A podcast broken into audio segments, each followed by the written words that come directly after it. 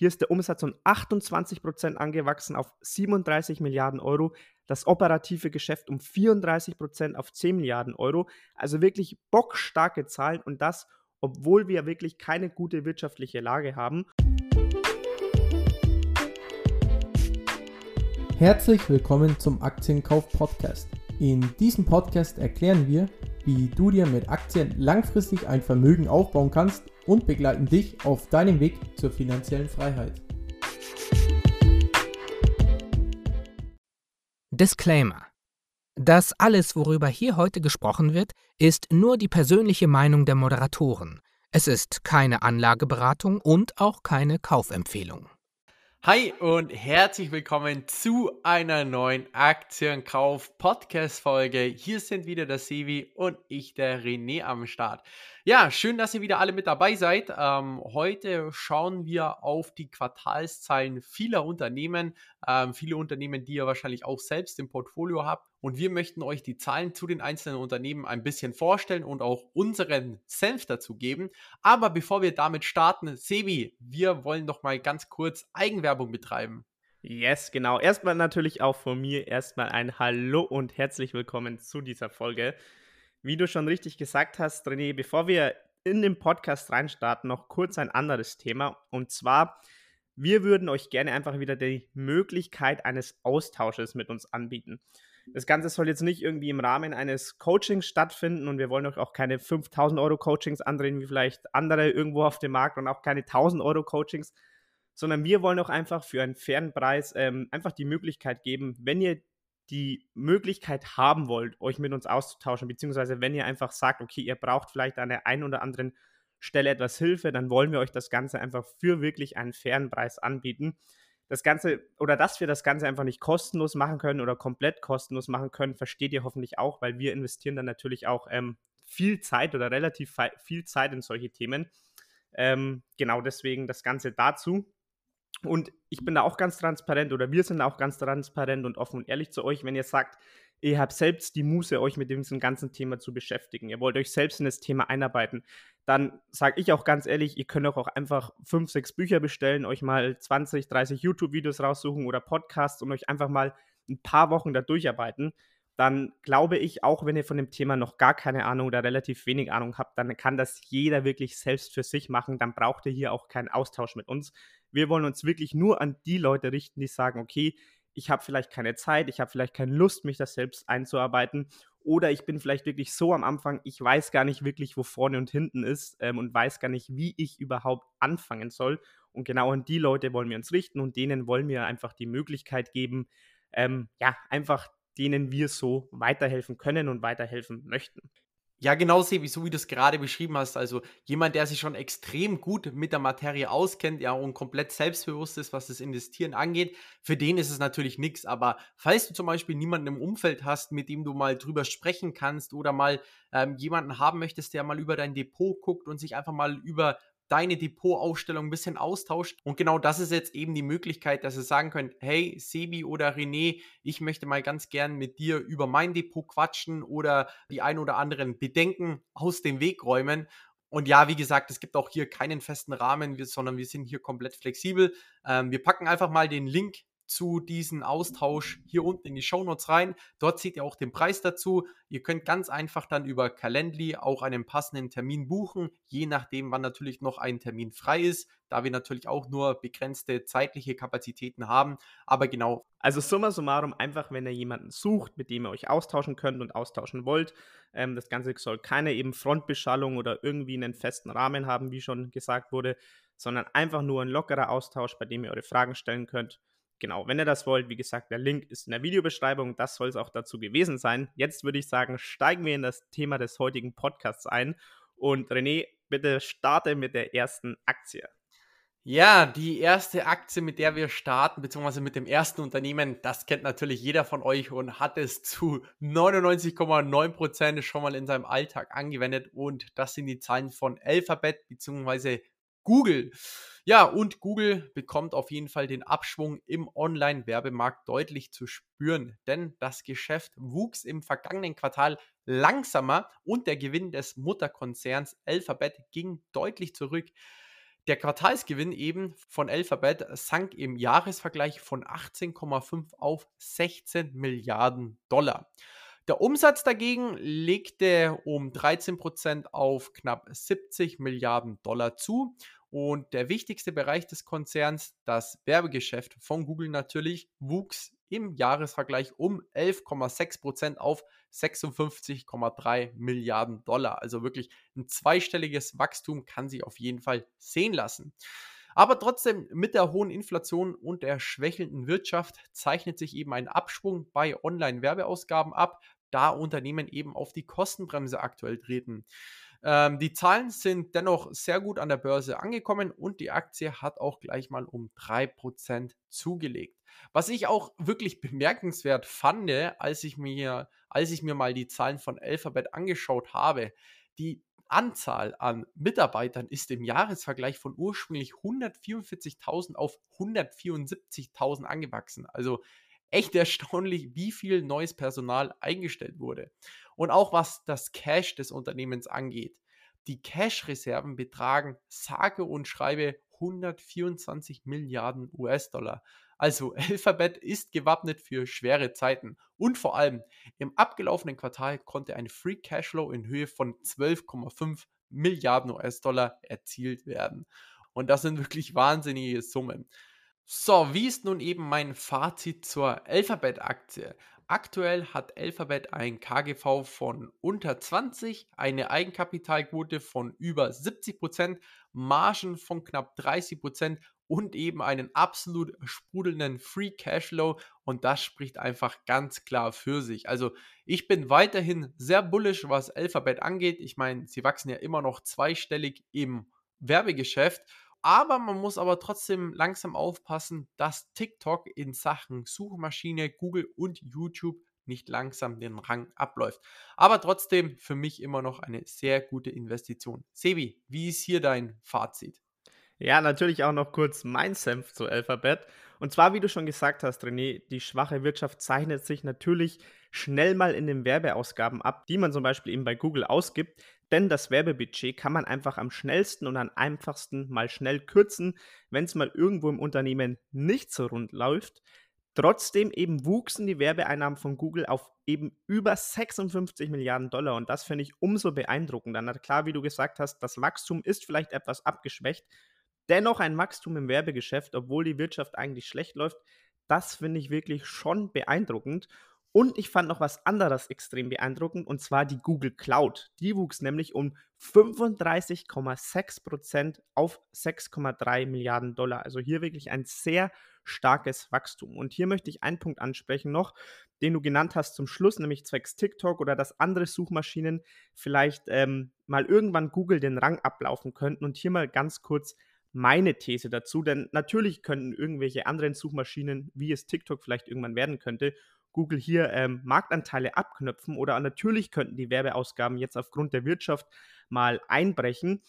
Aber ich glaube, dass einfach die Werbeausgaben zukünftig weiter enorm ansteigen werden. Und deswegen hier gleich mal eine ganz kurze Frage an dich, René. Und zwar, hast du früher als Kind oder als Jugendlicher vielleicht auch noch Zeitschriften gelesen? Oder tust du es immer noch?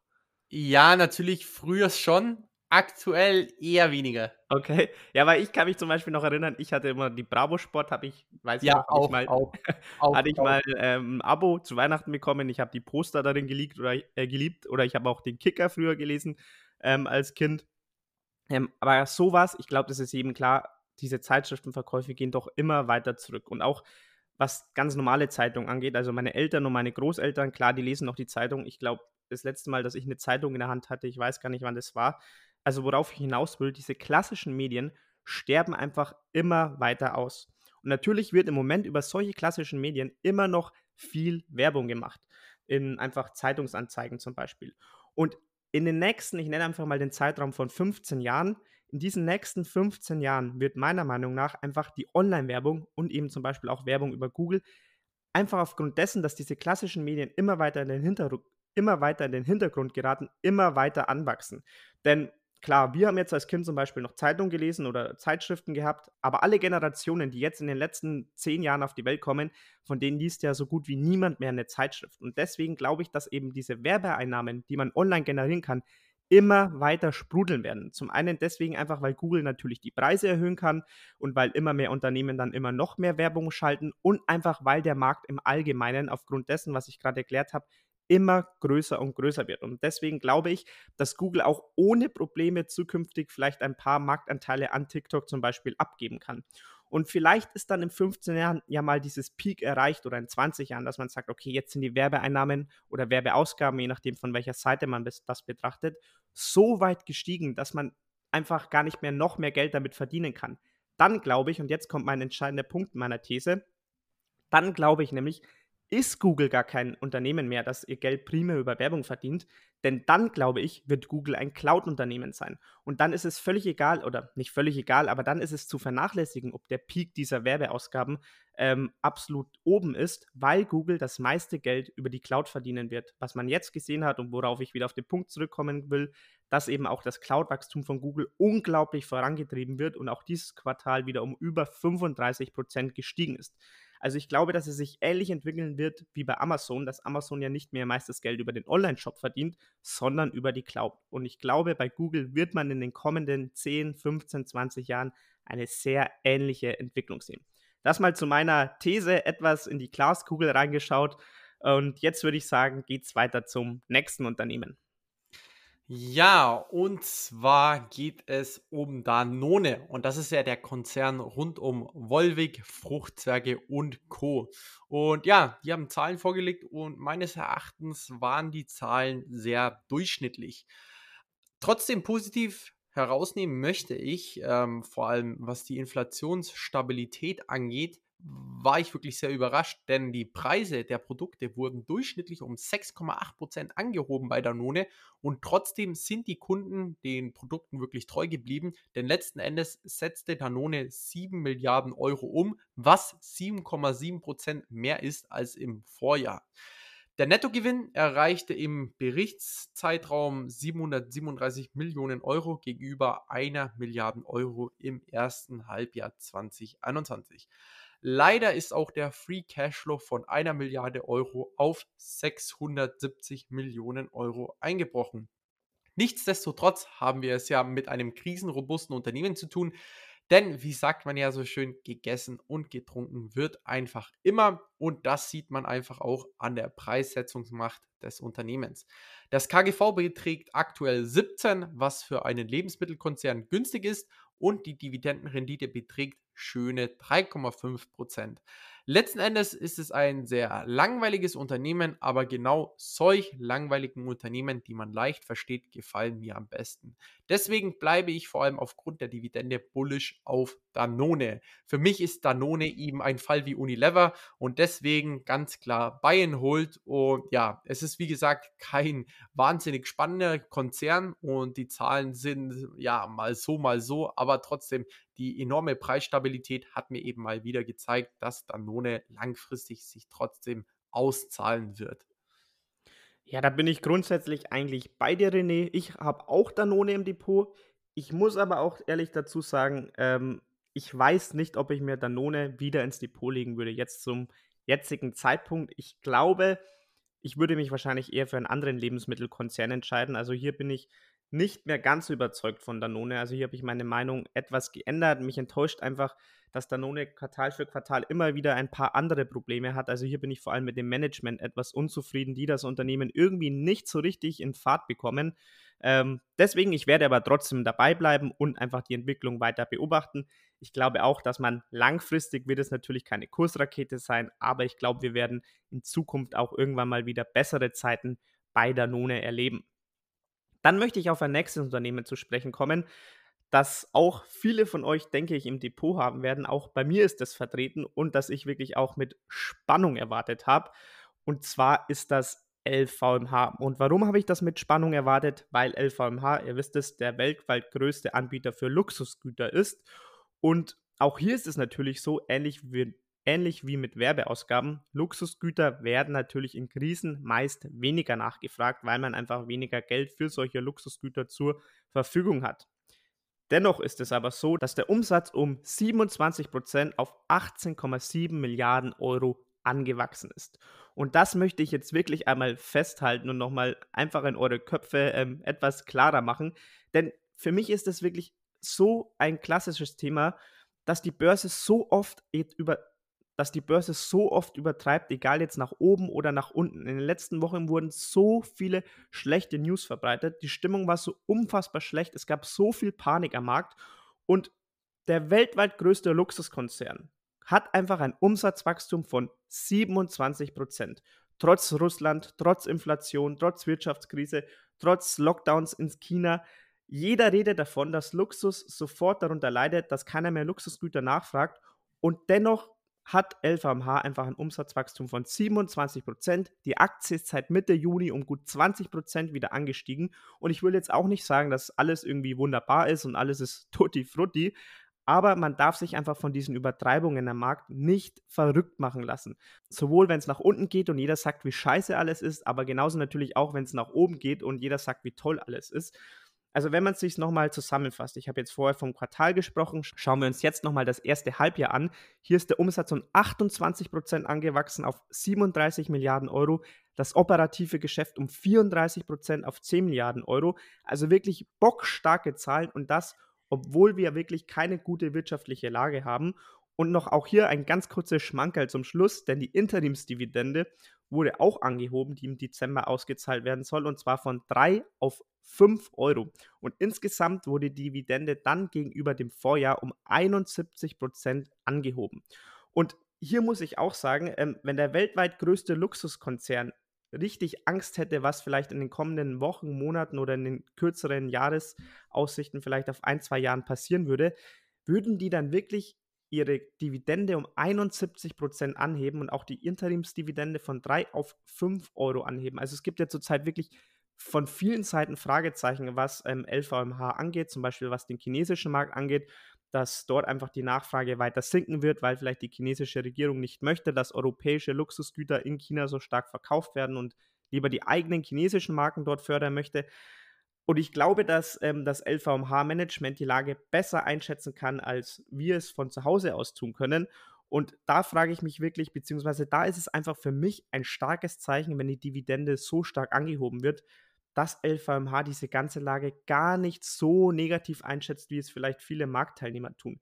Muss natürlich auch nicht heißen, dass alles ähm, rosig ist bei LVMH, aber für mich ist es schon ein starkes Indiz dafür, dass LVMH in Zukunft auch ja, eher positive Zukunftsaussichten hat. Das soll es von mir zu LVMH gewesen sein. Ja, mega spannend, Sebi, wie du schon gesagt hast. Also die Zahlen, die sind ja wirklich absolut bombastisch. Also seine Umsätze so steigern zu können, dann auch noch selbstbewusst zu sein, hey, ich ähm, erhöhe jetzt einfach mal die Dividende von 3 Euro auf 5 Euro. Ja, das kann sich auch nicht wirklich jeder Konzern erlauben. Und ja, das Management rund um Bernard Arnault und auch seine Söhne, die ja auch im Konzern sind, ähm, machen mich extrem bullish, was LVMH langfristig angeht, weil es einfach ein familiengeführter Konzern ist mit einer enormen Preissetzungsmacht und vor allem ist ja der Konzern auch noch sehr breit diversifiziert und hat nicht nur ein, zwei Marken im Portfolio. Von dem her, Sebi, wie du schon gesagt hast, LVMH ein absolut Top-Titel für ein langfristiges Depot. Und ich habe leider noch keine LVMH-Aktien, aber das wird sich bald ändern. Sehr schön. Dann mache ich weiter mit dem nächsten Unternehmen und das ist Microsoft. Und Microsoft schnitt im vergangenen Vierteljahr tatsächlich einmal schlechter ab, als es vom Markt erwartet wurde. Denn in dem im Juni abgeschlossenen Geschäftsquartal verdiente Microsoft 16,7 Milliarden Dollar. Und das ist zwar 2% mehr als im entsprechenden Vorjahreszeitraum, also in 2021. Dennoch, wie gesagt, lag man etwas unter den Erwartungen. Die Gewinne legten um 12% zu auf 51,9 Milliarden Dollar. Also wirklich Wahnsinn, in was für Dimensionen wir uns bei Unternehmen wie Microsoft oder Alphabet bewegen. Ist wirklich ähm, schwer, sich diese Zahlen vorzustellen. Ähm, und wie gesagt, trotz dieser eigentlich deutlichen Zuwächse, also zum Beispiel beim Gewinn eben um 12 Prozent, hatten die Analysten eigentlich mit größeren Zuwächsen gerechnet. Aber das Ganze wurde nicht negativ vom Markt aufgefasst, denn die Aktie reagierte relativ positiv auf diese Meldungen. Und das lag vor allem an den Prognosen, die Microsoft abgegeben hatte. Denn sie haben gesagt, dass sie davon ausgehen, dass der Kostendruck, der durch die Rezessionssorgen entstehen wird bei vielen Unternehmen, immer mehr Unternehmen in die Arme von Microsoft treiben wird. Daher gab Microsoft eine relativ zuversichtliche und positive Prognose für das jetzt gerade angebrochene Geschäftsjahr von Microsoft bekannt. Sie rechnen nämlich mit Zuwächsen im zweistelligen Prozentbereich, sowohl was den Umsatz als auch was den Gewinn angeht. Also wir halten fest bei Microsoft, die Zahlen lagen tatsächlich etwas unter den Erwartungen, aber ich glaube trotzdem relativ solide mit 12% Umsatzwachstum es waren positive Aussichten noch dazu und der Markt hat eben auf, vor allem auf diese positiven Aussichten auch positiv reagiert und daher ist die Aktie auch nach diesen Meldungen angestiegen. Ja, Microsoft ist einfach auch ein Unternehmen, mit dem man einfach im eigenen Portfolio nicht viel verkehrt machen kann.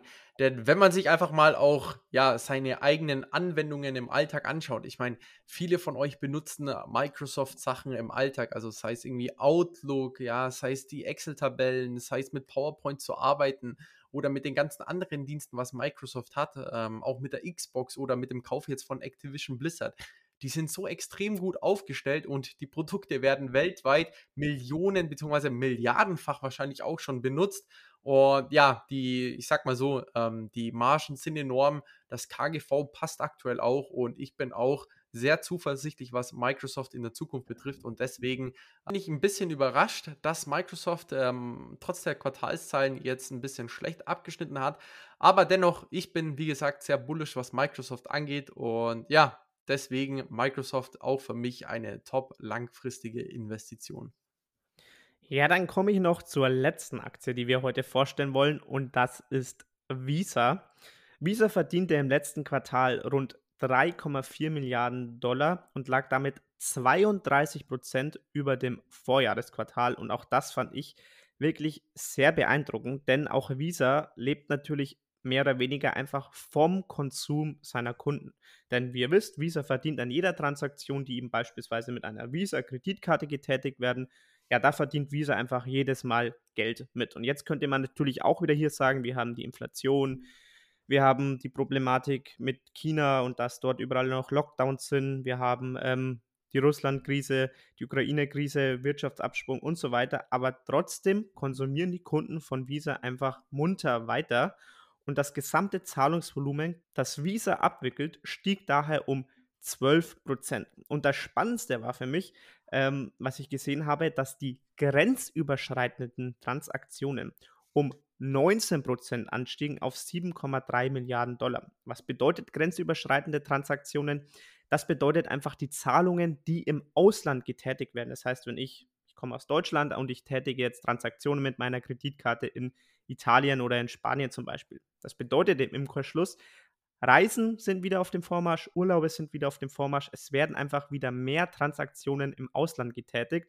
Und das ist für mich einfach, ja, ist für mich irgendwie einfach ein geiles Gefühl zu sehen, dass zumindest in diesem Bereich, was, wenn man nur das mal betrachtet, dass hier einfach scheinbar Corona vorbei ist und wir hier Corona, ich nenne es mal, besiegt haben, weil diese Transaktionen einfach wieder auf dem, einfach wieder auf dem Niveau vor der Krise sind und diese Zahlen scheinbar auch weiter anwachsen. Und das ist für mich irgendwo einfach ein schönes Gefühl zu sehen. Und alles in allem wirklich auch von Visa wirklich starke Zahlen. Und damit wären wir auch mit den Aktien, die wir euch heute vorstellen wollten, am Ende. Ich möchte nur noch mal eine Sache ansprechen, beziehungsweise als Abschluss noch mal eine Sache hervorheben. Und zwar, wir haben am 12. Juni war das, vor gut eineinhalb Monaten, einen Podcast aufgenommen mit der Folge oder mit dem Titel Darum steigen Aktien bald wieder. Und die Aktien, die wir jetzt heute vorgestellt haben, das war Alphabet, die ist seit diesem Podcast um 7% angestiegen. Danone ist seit diesem Podcast um 2% angestiegen. LVMH um 16%. Microsoft um 11%. Visa um 13%. Was möchte ich euch damit sagen oder was möchte ich euch nicht damit sagen? Ich möchte euch nicht damit sagen, wie geil wir sind und dass wir ähm, genau wussten an diesem 12. Juni, was passieren wird mit den Märkten. Wir hatten natürlich mit diesem Podcast auch einfach nur großes Glück mit dem Timing, dass, dass wir den Podcast genau zu diesem Zeitpunkt aufgenommen haben. Und es kann natürlich auch genauso gut in den kommenden Wochen nochmal bergab gehen. Die Krise ist ja noch lange nicht vorbei. Also wir, es kann auch gerade nur sein, dass wir hier eine kleine Bärenmarkt-Rallye sehen und die Aktien in den kommenden Wochen wieder um 30 Prozent einbrechen. Ich wollte euch einfach hiermit nochmal genau das sagen, was ich euch bei LVMH oder bei Alphabet schon gesagt habe. Wenn alle immer sagen, Luxus leidet jetzt brutal, ähm, Werbeausgaben leidet jetzt brutal oder die Stimmung am Markt ist allgemein brutal schlecht und überall lest ihr nur noch schlechte Medien und jeder sagt, jetzt ist die größte Wirtschaftskrise aller Zeiten. Man darf sich einfach von diesen Emotionen, die dann am Markt sind, von diesen schlechten News niemals runterbuttern lassen. Genauso darf man sich niemals oder darf man niemals extremst überschwänglich werden, wenn sich die guten News nur so überschlagen. Also man sollte einfach immer rational bleiben, einfach wirklich auf die harten Fakten schauen, auf die Quartalszahlen schauen. Und ich glaube, hier haben wir heute gesehen, dass die Unternehmen im letzten Quartal gar nicht mal so schlecht abgeschnitten haben, obwohl wir wirklich eine schwere Krise haben. Und ich glaube, das ist zumindest mal eine positive Aussicht, mit der ich euch auch aus diesem Podcast heute entlassen möchte. Also bleibt rational, lasst nicht zu viele Emotionen zu, zumindest nicht am Aktienmarkt. Und in dem Sinne hören wir uns dann wieder nächste Woche zu einem neuen Podcast. Bis dahin, Leute, macht's gut. Falls dir die Folge gefallen hat, lass doch gerne eine 5-Sterne-Bewertung auf iTunes da oder teile die Folge mit deinen Freunden. In diesem Sinne, habt einen guten Start in die Woche und wir hören uns nächsten Sonntag wieder.